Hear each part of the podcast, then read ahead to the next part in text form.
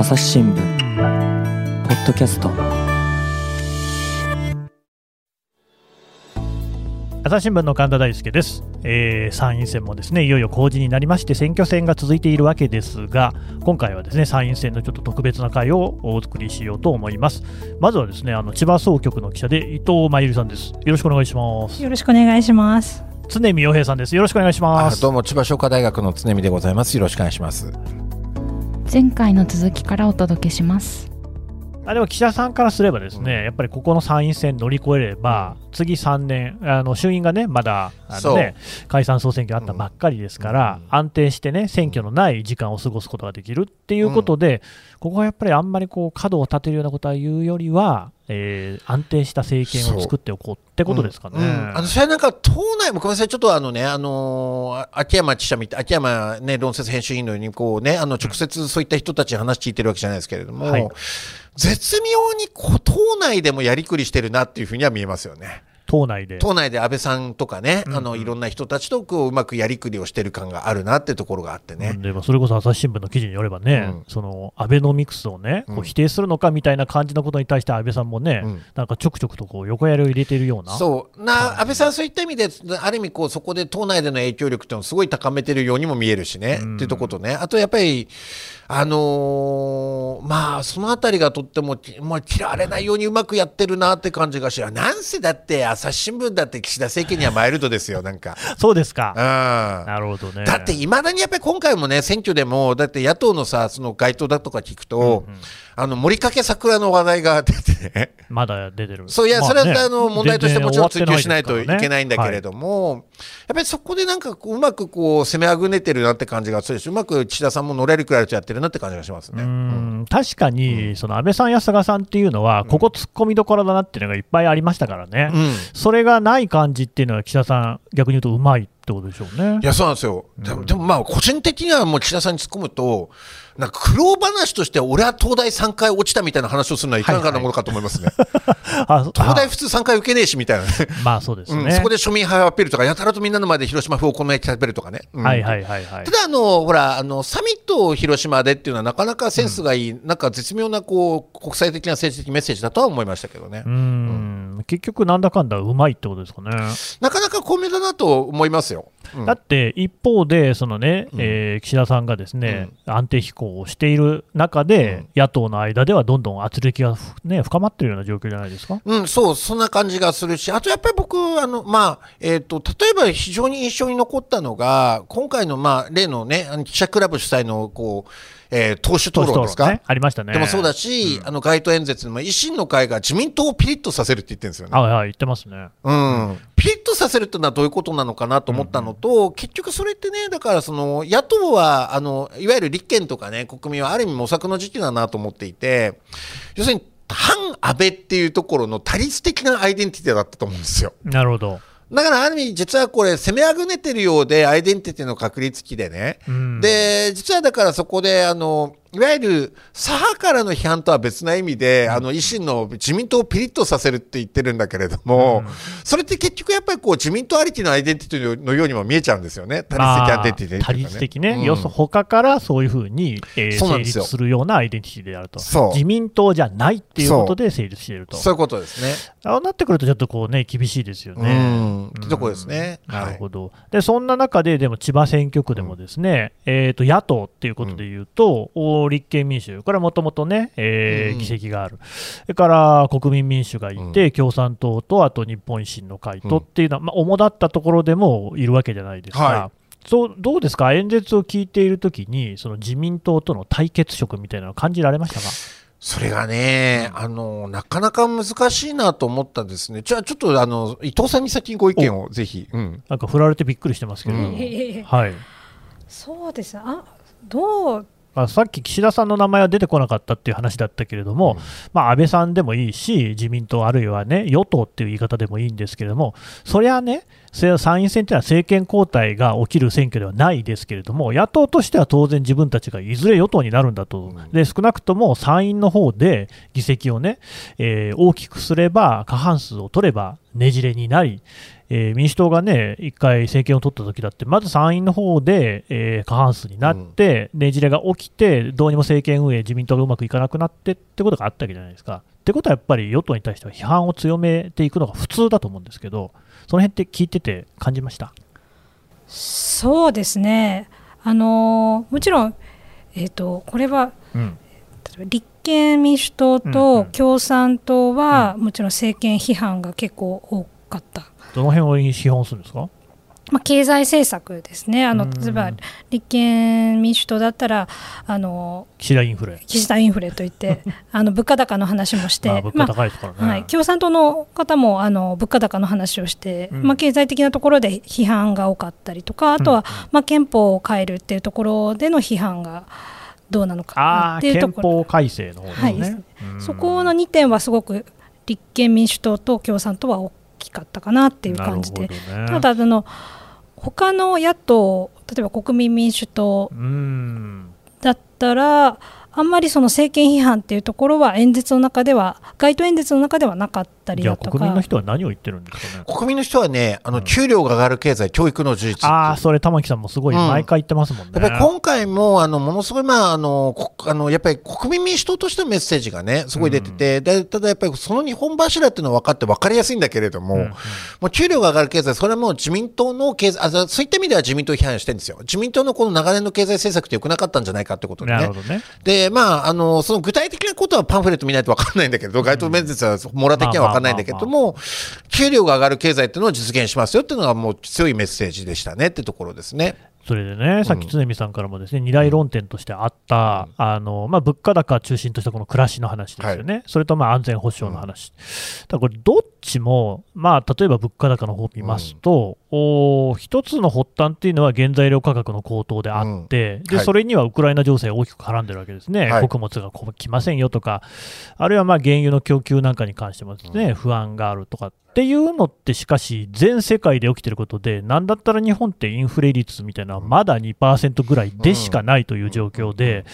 えーどっちかというと踏みとどまってるっていうのが、まあ、それこそ与党の主張であるし、まあ、事実そういうところはあると思うんですよね。つまり、別にあの政権がどうこうっていうことはあまり関係ないのではないかと。うん。でもう一つ、安全保障の問題っていうのは、まあ、どういうふうにですね防衛費とかしていくのかっていうのは、また一つ議論があるところで、大いに論じてくれればいいと思いますが、これも、まあ、ロシアがあんなことをしてるから、同じように日本もロシアの隣国であるし、うん。当然、そのさっきおっしゃった北方領土の問題もあるしとはい。いう中で、えーこれに関しても別にその政権がなんかどうこうというよりは、ロシアどうするのか、ロシアの問題だろうっていうようなところもありでですね、うんうんなんかあんまりその政権とか与党に対して対抗、対決みたいなね、お前が悪いんだっていうのを言いにくくないですか？おっしゃる通り言いにくいなって思いますよ。うんだからそれも、あの、ある意味究極的事態で、あの、いわゆるコロナとウクライナってこの2年間で起こったことね。うんえーやっぱりこう、究極的事態でね、あの、はい非常にそれって、あの、なかなか解決策は見出せないし、そうなんですよ。で、だから、あの、対案を出すんだけど、その対案もグッドかどうかはわかベ、ベストかどうかわかんないっていうなん状態 ともわかりませんよね。だなって、やっぱりこの究極的事態にどう向き合うのか、まあ、皮肉なことにこういう危機的な状況になると自民がね、もともと与党だしとか長年やってるしとか、特にあの外交だとか安全保障ってやってるしってところでね、あの、出てくるんですけれどね、ってところですね。あの、うん。やっぱりで、あの、ありました。で、あと、おっしゃる通りね、あの、物価高とか、うん。あと安全保障の問題って結構、あの、場合分けしていかないといけない部分があってね。うんちょっとこれまあ、あえて政党名申し上げませんけど、ある野党がですね、うんうん物価が上がって大変だみたいなね。うんまあ今、例えばその中で、ね例えばあの、給食の唐揚げの数が減ってるとか、はいはいはいはい。3つついてた唐揚げが1個になったとかね。それは寂しい。あと、玉ねぎがね、あのー玉ねぎ高いもううん。めちゃくちゃ高い。高いはい。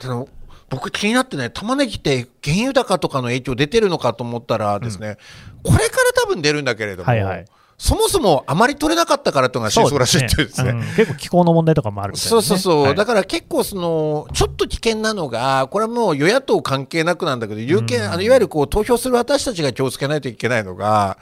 それって政治がどれぐらい関係あるのかないのかっていうことは見極めないといけなくて、うん。この漠然とした不安がある状態って、やっぱり極論に走りやすかったりとか、妙な安心感を持ったあの持ったりとか、あとちょっと極論に高揚したりとかね、そういうことが起こりがちなんで、ちょっと冷静にならないといけないなと思いますよね。うん。そうなんですよね、物価高は確かに困るけれども、インフレ2%って実はね、日銀がもうずーっと欲していたインフレターゲット、こうなってほしいなっていう数値なんで、あとは給料さえ上がればですね、これは万々歳と言っても、まあ、今はね、そうなってないんで悪いインフレって言われてるわけなんですが、その辺はしかし有権者側もこう冷静な目必要ですね。そうです。でね、あの、非常に思うのが、不安を煽るんじゃなくて、安心を提供する。まあ、そのあたり自民党が強かったりするんだけれどあもー、なるほどねすごい大事で、あの、結構ね、あの、まあ、別な番組で、僕、この前、その、やっぱり日本の、まあ、うん雇用と労働のこの2、30年みたいなことと、現在地みたいな話をしたんだけれども、うん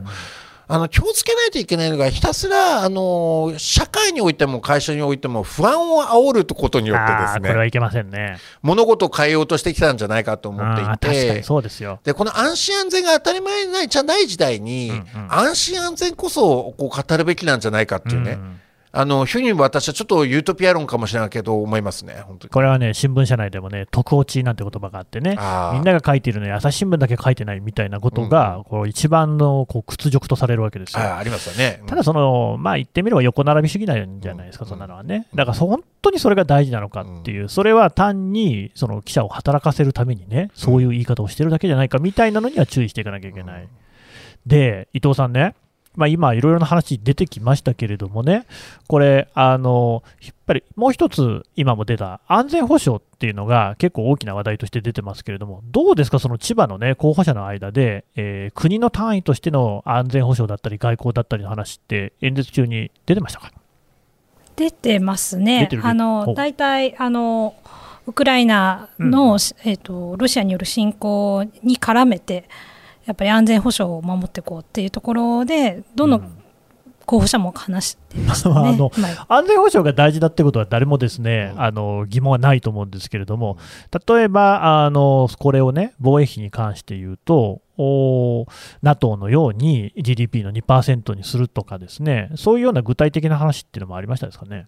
えー、と具体的にある候補者もいれば、あのまあ、党がそういうふうに掲げてても、まあ、演説では言わないっていうところもありましたね。へえ、そう、そこは結構大事な論点で、うん。あのね、ちゃんとこう、まあ、例えば、えっと、核の共同保有、うん、核の共同保有でしたっけ？保有、え言い方としてなんだっけ？核共有。核共有だよね。はい。うん、で、ありましたよ。ね。だとかを明確に例えばこう、その政党は議論しているんだけれども、街頭演説では言ってくれないみたいなね。おやおや、うん。何なんでしょうね。あのまあ、それはもちろんね、あのえー、と政策集読めって話ではあるんだけれども、とか、そのちゃんと普段の議論ね、たくさんあるからうんうんそうそうそう、ということですね。ですでやっぱりあのすごく注目するべきなのは選挙のあれなんだけど、何を言わなかったのかってこととか、うーん、それは本当大事ですよね。そうっていうことでえ、憲法について、憲法のこの部分についてどう言ってんのとかね、うん。うん憲法改正っていうと、どうしても大きい話になるんで、うんうん。憲法って格論で見るべきだと僕はもう派なんですけれども、うん。ってこととかね、あとやっぱりこう、お例えば核のこととか言ってたよね、あれ、だけどなんだよ、はいはい。街頭演説でさ、あこれ、住宅地のパパマには言わないの？その話おやおやみたいなね。うん。ってことって僕、良くないと思うんですよね。伊藤さんね、ちょっと前までは、敵基地攻撃能力、まあ、これはね、反撃能力という言い方をするところもあるけれども、の話なんては割とですね、大きく論じられていたというか、まあ、あの、報道もされていたと思うんですけれども、この辺の話してる人とかいました？えっ、といなかったと記憶の思いますね。中ではいない。はいなんかあれですよね、その安全保障が大事だっていう話と、でもそれが実際具体的に何をすることなのかっていう話って、まあ、両方大事じゃないですか。なんかあんまり具体的な話はみんな避けてる感じなのかな？そうですねうん、確かにあの軍事費を増やすあ防衛費を増やすっていう話に関しては、あんまり出てません、まあ、野党が批判の対象として言ってることはありましたけれども、まあ、自民党の方がそれを言っていたかっていうと、まあ、もちろん触れてはいたけれどもそんなにこう言ってた印象はちょっと今のところないんですが。もう一つ大事なのが財源なんですよね、防衛費増やすのはいいんだけれども、限られた財源で、じゃあ、どっか削って出すのかっていうような話とかって、財源の話、みんなしてましたかね？な基本 ね、そうなの。与野党とも財源の話は路上ではしないですよね。そうなんですよね。そうそうそう。だからやっぱりそのことってさ、特にまあ野党が突っ込まれるところなんだけど、やっぱり財源はあるのかってよく言うじゃないってことについてね。はい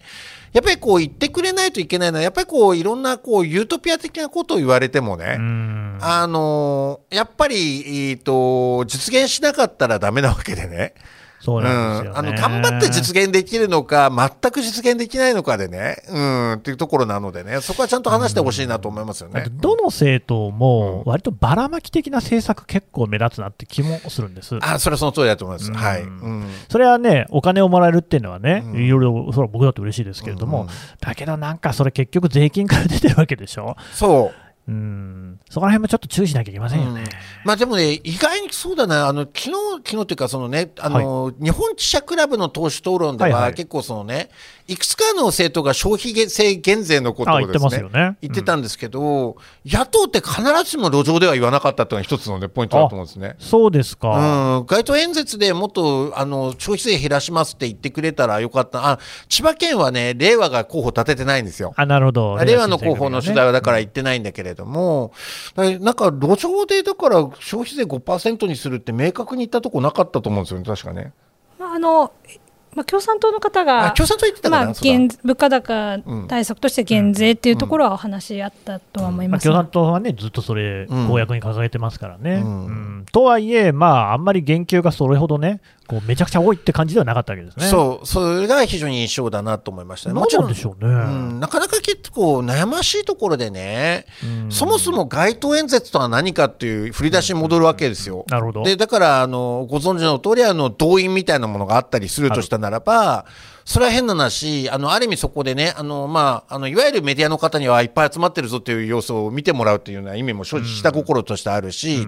あと言ってみればその熱狂的なファンとかいわゆる何らかのこう支持母体で関係のある人たちにそこを盤石にしたりとかこうアジテートするみみたいな意味あるじゃないですか。ありますね。だったらもっと具体的な話するするべきだと思うし、であとはあのもちろんメインがこう通りがかった人でどれだけ支持を広げられるかってあるじゃないですか、実際ね。うんうんうんまあ、そこならもっと響く言葉をあの持ってくるべきだなと思った次第ですね。これは確かに本当そうですよね。うん一体その演説というのは誰のためにしているのか。そうなのよ。ううんんおそらくは、うんそのね、もう、えーいろいろな実務に長けた、うんあの選挙のですね、えー事務方であれば、うんもうそこは、例えばですね、もう候補者の支持者向けのっていうふうに割り切ってうん喋ってる可能性もあるわけですよね。そうそうそうそう。だからこれね、変な話、ロックバンドが夏フェスに出るときと、あの、まあ、自分たちでライブ、あの、ホールでライブするときと、あー全然違うでしょうね。あとファンクラブ限定のライブハウスのライブとっていうので、やっぱり歌い方が違ってね、そりゃそうでしょう。うん、率直にだから、あのいわゆるフェスに出るときは、よくだからバンドから営業用っていう話を聞いたこともあるんだけど誰もが知ってる曲と新曲をね、なんか混ぜてやっていくとか、乗りやすくするとかね、みたいなところで、あの、そのあたりのところがやや無策かなと思った次第です。なんかね。ああ、それね、面白いところですよね。うん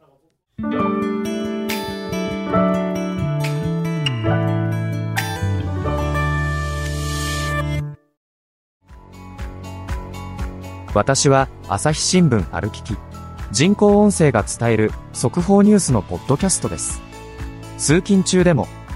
お料理中でも運動中でも趣味の作業中でも何かしながら最新のニュースをフォローできます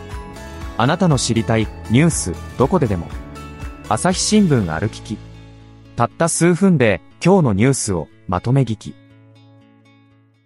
だから僕もそのインタビューに行った人の議員の一人は、もうそのいわゆる朝立ちね、辻立ち、朝で通勤の方に向かって演説するってのをもうやめましたとあ。いうわけですよ。うん。で、どうしてですか？って聞いたら、もう今、そういうのをやっても、全然それがね、あの表にこうむつながっていくっていう手応えがないと、一方で、まあ、その人はあとある分野の政策には非常に長けた人なんですよね、専門家。で、その人の政策っていうのは、専門誌には載ってるわけですよ。なるほど。自分で書いてるんですよね、記事をね。で、そうするとそれは、その界隈の人からは非常に高く評価されるわけです。うんで、それが、しかし、このね、その界隈だけじゃなくて、ちょっとずつちょっとずつ、あの人はあの政策に関してはすごいらしいぞっていうのが伝わるみたいなのの方が、よっぽどこう実感を伴ってるし、とかっていう話で、なんかね、その演説っていうもの自体に関しても、その有効性、有用性みたいなのは問われてる感じしますね。全くその通りでね、だからもっともっと新しい選挙のやり方で勝つ候補者が出てきてほしいんですよ、僕としては。でもっと言うと、それはだから、あれだな、1年ぐらい前のね、連合の解放誌に載ってたんだけれども、あの連合と立命館大学の共同調査だったのかな、やっぱりこう、各世代ごとのメディア接触を見るとね、はあ、もう全然違いますからね。うん、でだから若い人たちって基本もうネットしか見ないしあのもっと言うとネットの中でもごく限られたアプリしか見なくなってたりするじゃないっていうこととかねあとウェブメディアですらねあの実は35歳以上じゃないと見てないみたいな、ね、データがあったりするんですよ。あ、本当ですあか。の若い人ネットニュースばかりって言うけど若い人ネットニュースも見ないんだもんみたないるほど、なね。なるほど。で、中でね。で、一方でこう、リアルなものの価値ってもそれはそれであると思うから、どの層にどれで刺しに行くのかってことがあれでね。だから、これ今回注目するのが、あのー例えば維新の会、あ、ちょっとごめんなさい、あの、あくまで注目ポイントとしてるんですけど、はいはい。維新の会が千葉でどう戦うのかっていうのは結構興味ありますね。というと、あの、どの層に、あの、いわゆるどのように届けるのかってことで、だから結構維新の主張が、あの、響きそうな自治体というかね、千葉県の中の市だとか駅を結構ピンポイントで選んでいくんじゃないかというふうに僕は見ているし、というか、例えばね、ということと、あと、どの政党にしろ、例えばじゃあ若い人を取るために、あの、SNS 活用ってもうすっかり選挙で定着したはずなんだけど、千葉の候補者どう使うんだろうってことはちょっと注目してますね。なるほどね。うんまあでも維新もね、東京都知事選を思い返しても、それなりのね、前線をしてましたもんね。うんもう首都圏でも結構、それね、あの勢いありますよね。そう、都内では結構議席取っていたりしますから、はいはいはい前の衆議院選ではね、っていうところでねねそれがなんか千葉にどう広がるのかってことは、まあ注目ポイントですよね。あなるほど、ね。で、それでもう一つだけ、これはちょっと伝えておきたかったのが、言ってみれば野党ってね、うんあの、自民党さえ叩いていけばよかったんですよ。あ今までってまあ社会党からはそうでしたよね、うん55年体制。で、今回明確だったのは、例えば立憲民主党だとかは維新批判をちゃんと路上で言ってたんですよね。うーん、そうなんですね。うん、ってことでね、あのやっぱり例えば、あの身を切る改革って言うけどねとか、あとでの核の共同保有、うあのあのっていうのは、核共有。か核共有か、ごめんなさい、核共有っていうのはあのうまくワークしないぞみたいなね。ね。ことだとかで、よくあると政策、政権批判って、政策批判ってあの、ね、野党から自民へっていうベクトルが大きいと思うんだけれども、あの結構、維新に対する意識っていうのも結構向いてたなというのは注目ポイントですね。うんまあね、ちょっと触れておくと、そのメディアの問題で言うと、ですね、ついにこうやっぱり YouTuber 的なあ人たちを中心にする政党っていうのがね、まだあの高騰にはなってないですけれども、うん。出てきていて、でそのタレントさんなんかがですね、結構、もう誰でも聞けば知ってるようなタレントさんが応援しますみたいなメッセージを発する、それで僕がちょっと今日聞いたね、かいつまで聞いた話だと、総務省にね、うん。届け出に来るんですよね。ところが、そのまあ、そこには当然記者陣がいるわけですよ。そこの政党はですね、事前の説明会とかにも一切来ない。基本的に選挙ってどんな選挙も事前の説明会があって、うん。そこに陣営が参加して、えー書類はこうやって書くんですよとか、選挙っていろいろな決まりがありますから、ここはこういうことはしちゃいけません、これはやっていいです、はがきは何枚書けます。みたいな説明を受ける、でそれを我々取材するところからも選挙取材って始まってるわけですけれども、一切来ないわけですね。で、参院選の直前にそういう動きが明らかになり、で、総務省にやってきたんだけれども、マスコミには全く応対せずにですね、振り払うようにして出ていったっていう話なんですよね。で、つまり、あのもうそのマスコミの報道、新聞やテレビの報道とか、全くいらないっていうことですよね。我々はそこで調査票なんていうのを書いてもらって、えーこの人は何の誰べですっていう、で、何々学校を卒業して、どこの会社にいてみたいなのを紙に書いてもらって、あるいは顔写真を撮らせてもらって、それをあの新聞なりテレビなりでね、画面で出すわけなんですけれども、一切いりませんと。だけれども、それこそネット上ではですね、その選挙活動っていうのはできるわけですよね。時代は、鶴見さん、どんどん動いてますね。動いていて、やっぱりでも、この十数年、まあ、この選挙とか政治に関してもそうだけど、でもそ特に政治が顕著かな、とにかくハッキングされてるんですよ。そう、もう本当全く同感ですね。うん、だから今までの大義名分とかね、あの、やっぱりこう、選挙たるものみたいな倫理観みたいなものとか、すべてこう、ハッキングして、選挙ってこういうふうにすると利用できんじゃんとかね、はいはい。こうすればせあの投票取れるじゃんみたいなね、はい。えーところであの非常にハッキングが起きていて、それにどうこう、ね、向き合うかってことが結構ね、今問われてると思いこれ、ます、千葉もね、まさにそうで、うん。千葉県知事選挙っていうのがありましたけれども、あ。あの時もですね、えーと、政見放送っていうのをね、テレビでできるわけですが、そこでなんかあの公開プロポーズをしてみたりとか、うん。だって、供託金全部没収されたとしてもですね、テレビに CM 打つこと考えたら安いもんですからね。でしかもさ、そういうのって受けるって言って YouTube でめちゃくちゃ再生されちゃうでしょ、はいはいうん。みたいなことでね、まあ、これはまさに選挙のハッキングだと思いますよ、本当に。こういうのって、まあ、その議席数とかで見ると、そんなに影響ないのかもしれないけど、僕、結構一番重要なんじゃないかなぐらいに思ってるんですけいどね。や。そうです。あのだから結局、議席は取れない可能性が高いわけです、そう高いんだけれどかも、えー、とでもそこでね、やっぱり公共の電波がハッキングされたんだなとか、うんこの議会制民主主義がハッキングされたんだなってことについては、やっぱりちゃんと怒るべき、あのまあ、お怒れとは言わないけれども、やっぱりこう真摯に我々は考えないといけないと思いますね、本当にね。そうなんですよね。で、まあちょっと一応ね、あの最後これ聞いておこうかなと思うんですけども、今までの話とはちょっとまたね、えー切り分けて、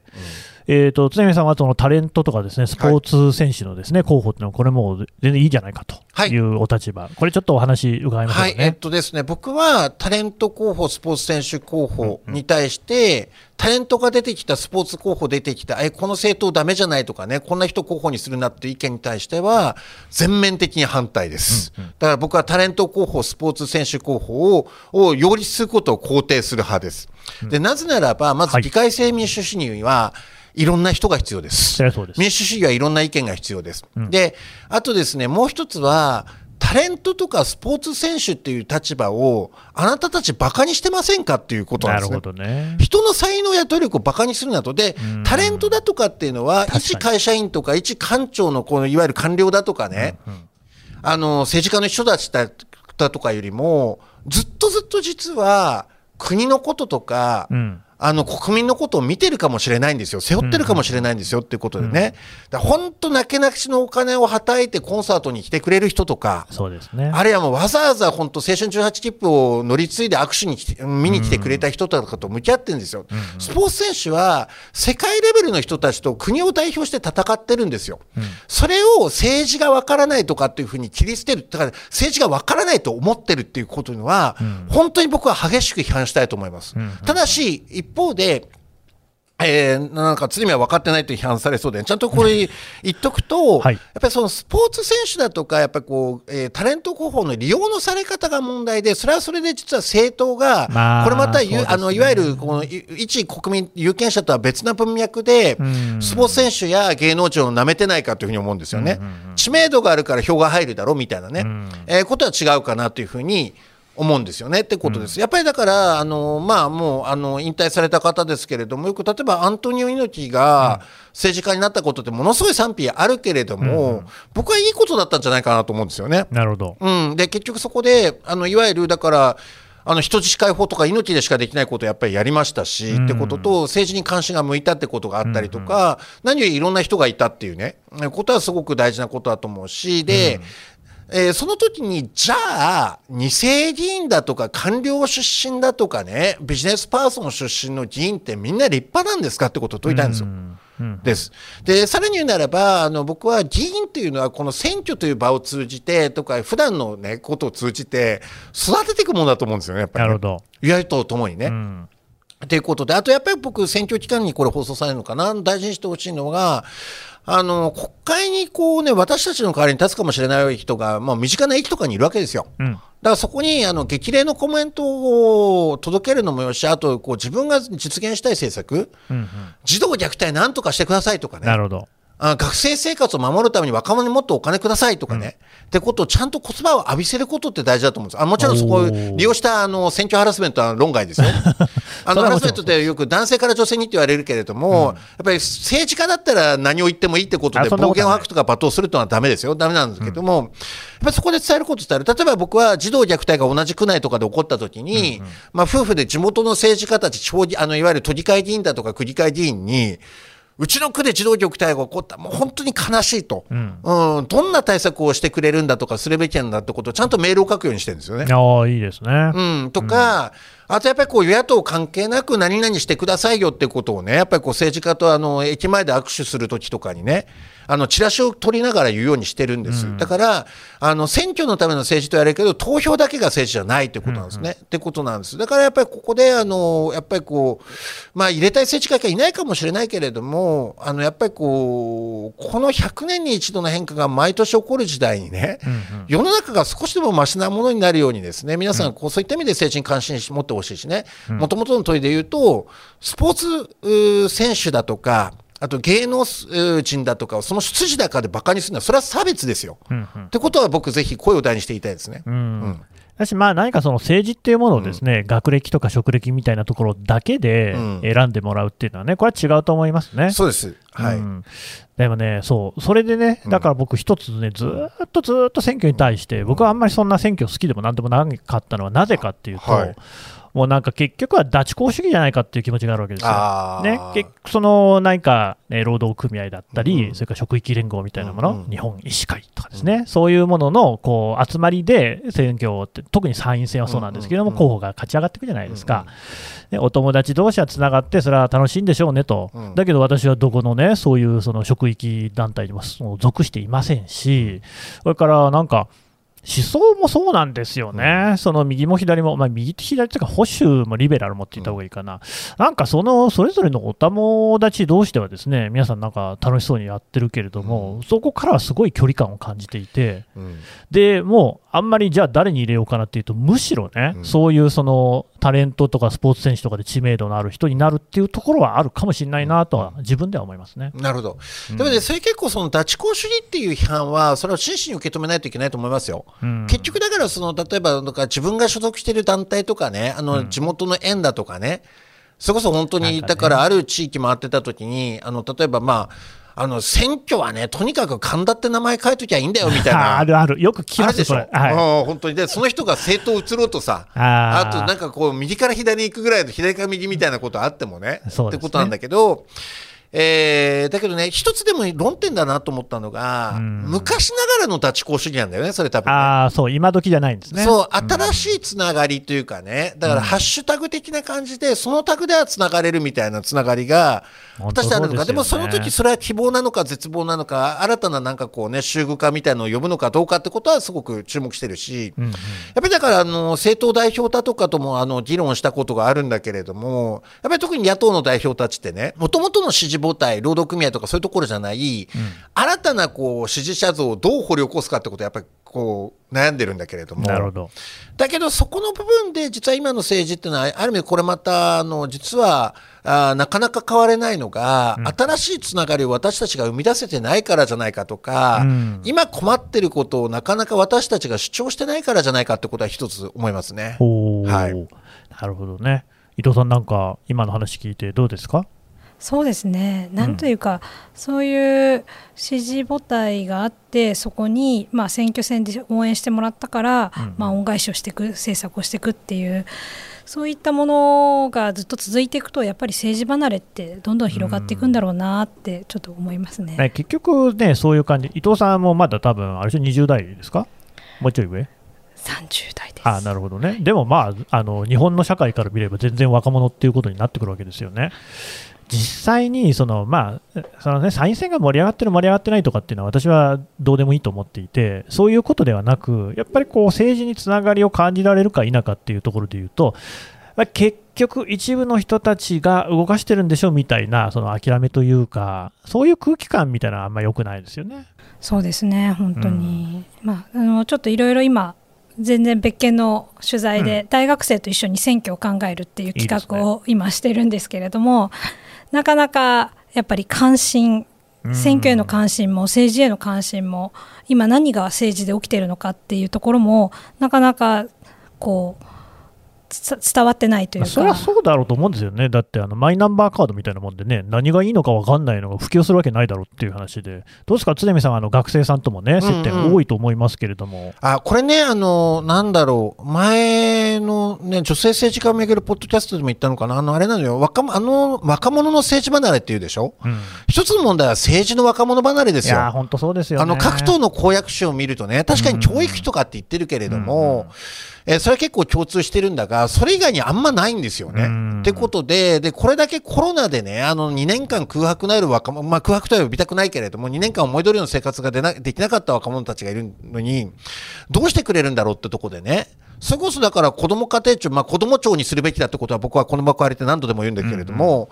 若者庁作れぐらいのねなるほど、ね、勢いのある政党ってないわけでしょ、本当です、ね、だからそれちゃんと起こった方がいいし、でもっと言うとね、うん、あの学生たちと接してて、やっぱり選挙っていうのは交渉で、かつあるいは自分ってことにかされてなくて、はいはいね、選挙に行っても何か変わるってリアリティが描けないと。うん、だけど一つ大事なのは、あの選挙とかね、あの政権の選択とかって重いけれども、うんうん、え君、例えば今の教育育費どう思ってるのとか、うん、あといわゆる例えば社会における多様性をどうするかとか、さまざまな人権守るってどういうことっていうと、ああ、なるほど、それなら関心があるって言うんですよね。あってことで、ね、だから選挙のことを自分事として翻訳していくことが大事だし、うん、そのことはまさに朝日新聞含めてね、あのメディアがあの頑張るべきポイントだと思うし、各政党も頑張るべきポイントだね。ねあの、清一票とか選挙な、なんだっていう、清一票ってあれか、あのなんだけど、よりも、私はこの問題完結しますよと。うん、うんうん、この問題は私が味方ですよ。僕に投票してくれたら君は、アルバイトのシフト1日減らせるかもしれないんだよ。こういうとすごい合理的、具体的じゃないですか。いいですね。とかね、って言ったと思います。はい。なるほどね。というわけで、まあ、うん、あのまだこれからね、えー、投票日までには時間ありますので、うん、じっくり考えていただいて、このね、ポッドキャストも何かの参考にしていただければ嬉しいですね。はい。というわけで、伊藤さん、常見洋平さんでした。どうもありがとうございました。ありがとうございました。ありがとうございました。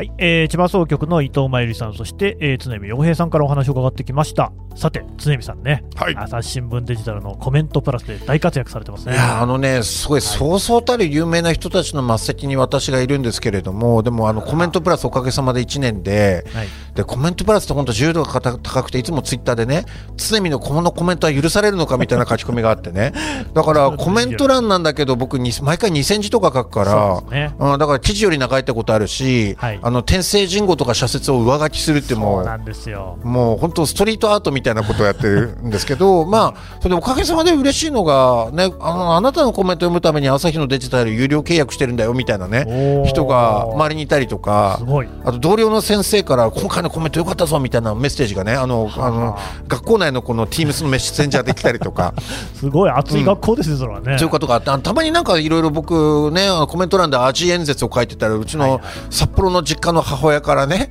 あの朝日新聞読者を冒涜するなみたいなね。すごい球団ラインが届いたりとかするんですけど、はい、あのぜひあの朝日新聞コメントプラス1周年なんで、うん、ぜひ、えー、ご注目いただければと思います。これね本当に常見さんの読むだけでもそれだけの価値はあると思いますのであそんな言って嬉しいな、ま、からね読んでいただいて。ちなみにもうね、はい、朝日新聞批判もね結構載ってるいや本当そうなんですよね。しかも朝日新聞批判が載った号ってね必ずあの文藝春秋のマスコミ閻魔帳で僕